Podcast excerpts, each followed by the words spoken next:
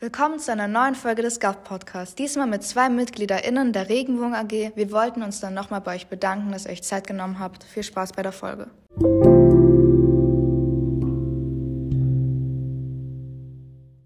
Und jetzt kommen wir zu den GAF News. Fangen wir an mit dem Rosenverkauf. Dieser startet am 2.2. wegen dem Valentinstag am 14.2. Äh, die Rosen werden im Turm und in der zweiten Ebene des Hauptgebäudes verkauft. Die Rosen kosten 1,50 Euro und der Ablauf ist derselbe wie beim Schokoladenverkauf. Wie ihr wisst, kriegt ihr heute eure Halbjahreszeugnisse. Daher wünschen wir euch viel Erfolg in der Schule und bei den Erklärungsversuchen bei euren Eltern. Außerdem wird es im zweiten Halbjahr mehr AGs als jetzt geben, also beziehungsweise neue AGs. Eine davon ist die Spiele AG im Raum von Frau Brinschwitz bei Frau Bollmann für die Jahrgänge 5 und 6. Dann haben wir die Fitness AG im Gymnastikraum bei Herrn Siebenhaar für die Jahrgänge 7 und 8 und die NE AG im Biologieraum von Frau Reinhardt für alle Jahrgänge. Außerdem findet der Englischwettbewerb Big Challenge für die Jahrgänge 5 bis 9 statt und kostet 4 Euro. Also wenn ihr daran teilnehmen wollt, dann meldet euch bis zum 5.2.2022 per Mail bei Frau Kupschuh. Außerdem haben wir noch was für die Leser und Leserinnen. Der Buchclub bei Frau Unting äh, findet nächsten Freitag für die 5. und 6. Jahrgänge statt. Wie viele von euch schon mitbekommen haben, hat die Hauptschulcafeteria ein extra Fenster für uns geöffnet und bietet dort eine Art Ersatzcafeteria für uns an. Deswegen bitten wir euch nicht zu BBS zu gehen, sondern zur Hauptschulcafeteria. Wir danken für eure Aufmerksamkeit und jetzt geht's los mit dem Podcast.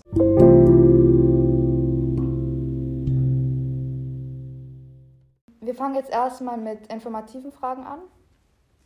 Also die allererste Frage ist, wofür steht eigentlich LGBTQ+. Also das, ähm, das Akronym LGBTQ+, auf Deutsch das, wird das auch ganz häufig LSBTQ genannt.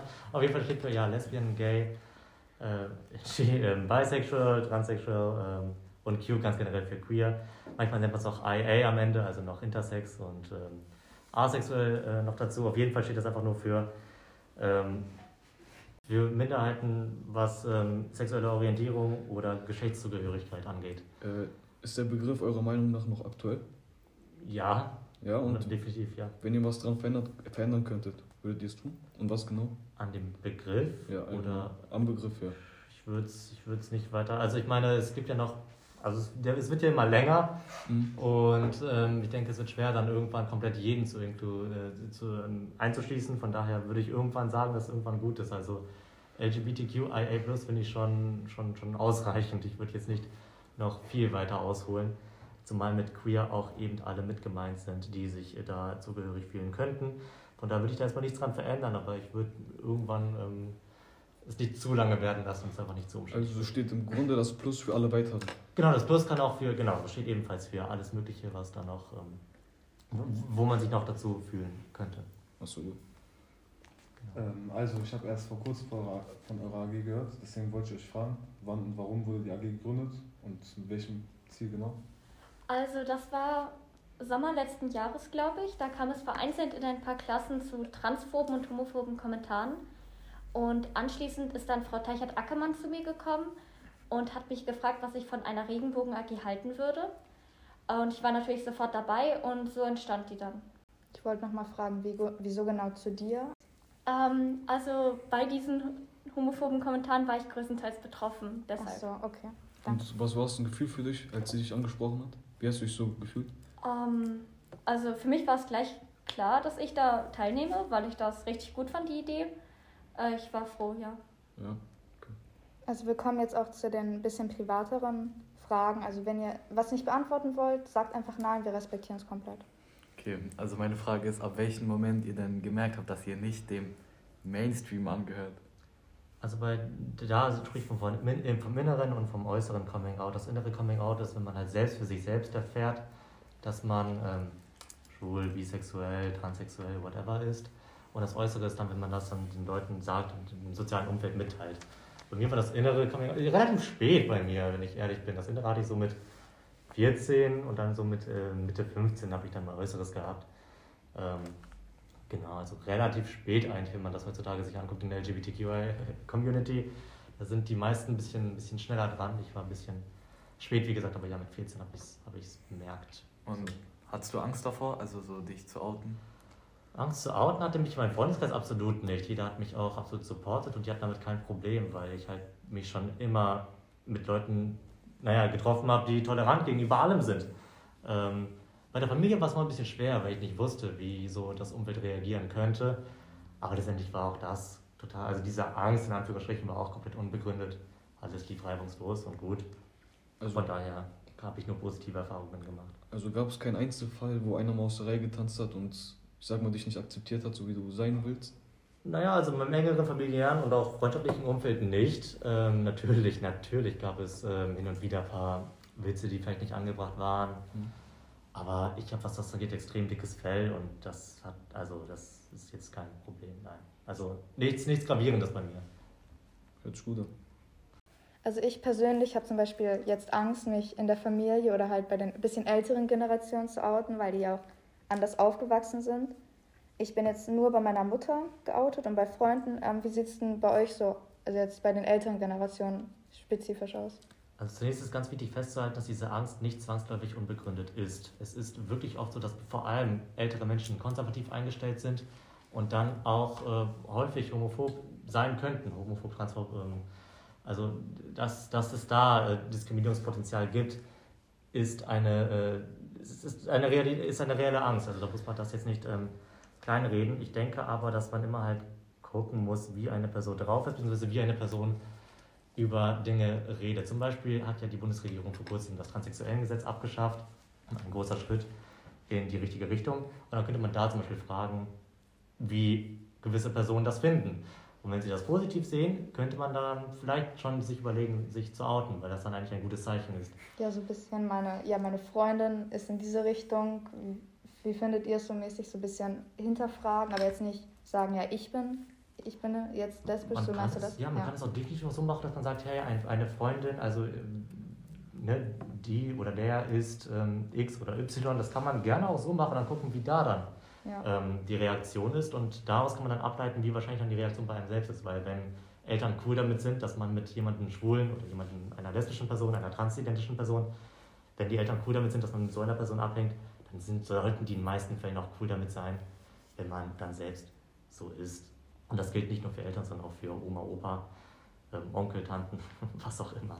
Also ähm, Konservative sind häufig, ähm, sind häufig äh, schlecht dagegen eingestellt, aber mit genügend Aufklärung sollte das eigentlich okay sein, dann deren Mindset zu ändern oder es zumindest zu versuchen. Also ich habe euch ja schon gefragt, äh, welches Ziel genau ihr habt in der AG und jetzt frage ich mich, was ihr euch von uns bzw. unserer Schule erhofft. Ähm, also das sind eigentlich ganz normale Sachen, wie zum Beispiel, als die Regenbogenplakate 2G aufgehangen wurde, dass man die einfach hängen lässt und nicht einfach abreißt. Oder dass einfach diese dummen Kommentare aufhören. Ja. Okay, danke schön. Äh, habt ihr noch allgemein bestimmte Aktionen geplant, äh, wie zum Beispiel Plakate aufhängen oder ähnliches? Wir haben eine Vielzahl an Aktionen geplant sogar. Also wir haben jetzt äh, das erste, also ich habe ja alle gesehen, die ähm, die progressiven Pride Flags, die gehangen haben. Also du meinst die, die am Turm gehangen haben? genau, genau, genau. Wir hatten ja. insgesamt fünf Flaggen waren das, die äh, hangen, genau, oder hingen. Aber nee, wir haben noch weitere Aktionen geplant, zumal, also das Hissen der Flaggen wird auch noch dazu. Zu bestimmten Feiertagen hatten wir das vor und mit Feiertagen meinen wir jetzt nicht Ostern oder Weihnachten, sondern ähm, Feiertage, die wichtig für die LGBTQIA-Plus-Community sind. Ähm, aber wir haben auch Dinge vor, wie zum Beispiel ein ähm, äh, wie war, also die Queer Library. Wir wollten eine, eine, eine ähm, queere Abteilung an Büchern in der Schülerbibliothek, Schülerinnenbibliothek ähm, erstellen mit ähm, Klassikern wie Call Me By Your Name, Blau ist eine warme Farbe ähm, und so weiter. Also solche Bücher, wir hatten natürlich auch Plakate geplant, informative Plakate, mhm. die zum Beispiel informieren, was ist Heteronormativität, wofür steht das Akronym LGBTQIA+, was wir gerade eben noch erklärt haben, ähm, solche Dinge oder ein kleines Plakat zur Flaggenkunde, was weiß ich. Also solche informativen Aktionen hatten wir geplant. Ähm, genau, aber generell werden wir jetzt anfangen, sichtbarer zu werden, aktiver zu werden. Und ja, wir, wir setzen uns jetzt richtig aktiv ein. Äh, zum Thema Plakate nochmal. Ähm, wo, stellt ihr, wo stellt ihr euch genau vor, wo ihr das halt aufhängt? Ja, wo wir die aufhängen ist, ähm, also wir brauchen natürlich immer gute Orte, wo die sichtbar sind, ja. aber wo sie auch nicht allzu sehr, ähm, ja, also ich denke, hier die dritte Ebene hier oben sollte eigentlich ganz gut geeignet sein dafür. Ähm, da sind die meisten, also mich stört das eh, dass die ganzen Wände weiß sind. Dass das, das, also das stört mich richtig als Schüler, muss ich ehrlich sein. Also, mich hätte, also mir würde da ein bisschen Farbe fehlen. Von daher denke ich, dass da ein guter Ort ist, um, um Plakate aufzuhängen. Ja, Aber durchaus auch im Turm. Ähm, beim Eingang zum Beispiel. genau, also wir finden schon, also Orte gibt es genügend, aber ich denke erstmal, man könnte anfangen mit der dritten Ebene hier in Ja. Neubau. Noch eine Sache äh, zu den Büchern. Habt ihr euch eigentlich schon mit der Bibliothek auseinandergesetzt, beziehungsweise habt ihr schon einen Plan, wie ihr da vorgehen wollt? Ja, es wurde Kontakt aufgenommen und wir haben sogar schon einige Bücher äh, angeschaut, genau. Es wird dann Rezensionen geben, die wir an euch schicken, aber das kommt alles noch. Okay, okay. Könnt ihr Also können wir auch was gespannt sein, genau. Ähm, Stichwort Bundesregierung, das habt ihr ja gerade eben schon angesprochen gehabt. Ähm, und meine Frage dazu, was äh, stört euch gerade an der Politik und was könnte man in euren Augen in der Zukunft verbessern bzw. besser machen? Uh, das ist jetzt aber ein Fass, das aufgemacht wird. Ich finde, dass die Streichung des transsexuellen Gesetzes durchaus ein Schritt in die richtige Richtung ist. Ähm, mir wäre Aufklärung vor allem wichtig. Also, dass man jetzt nicht übertreibt und komplett alles von der LGBTQIA-Community im Unterricht bespricht, aber dass man wenigstens Teilaspekte ähm, in das Kerncurriculum aufnimmt. Das fände ich wichtig, weil ich finde, dass ein Großteil der Diskriminierung daraus resultiert, dass eben zu wenig Aufklärung da ist. Es gibt zu viel Unwissen in der Bevölkerung, in meinen Augen, was zum Beispiel ähm, transsexuelle Identität angeht. Ähm, deshalb ist es auch oft so, dass transsexuelle Menschen beim Dating benachteiligt werden, weil viele davon ausgehen, dass ein Transmann noch eine Frau ist oder so. Das sind Dinge, die in meinen Augen Missstände in der Gesellschaft sind, die sich ganz einfach mit Aufklärung ähm, behandeln lassen. Also ich, das ist das wirklich, was ich mir, was ich mir von der Politik wünschen würde, dass mehr aufklärerischer Inhalt in, äh, im Kerncurriculum eines jeden Bundeslandes aufgenommen wird und an Schulen unterrichtet wird. Und äh, welche Partei könnte das am besten umsetzen, deiner Meinung nach? Ich, ich will jetzt keinen. Alles gut, sind keine Lehrer hier. Also, Ja, Ich weiß nicht. äh, nee, also ich weiß, dass LehrerInnen das hören werden. Ich werde jetzt diese Frage nicht beantworten, aber wer mich kennt, weiß es. Also, das ist alles, was ich dazu sagen werde. aber danke, lustige Frage. kein Ding.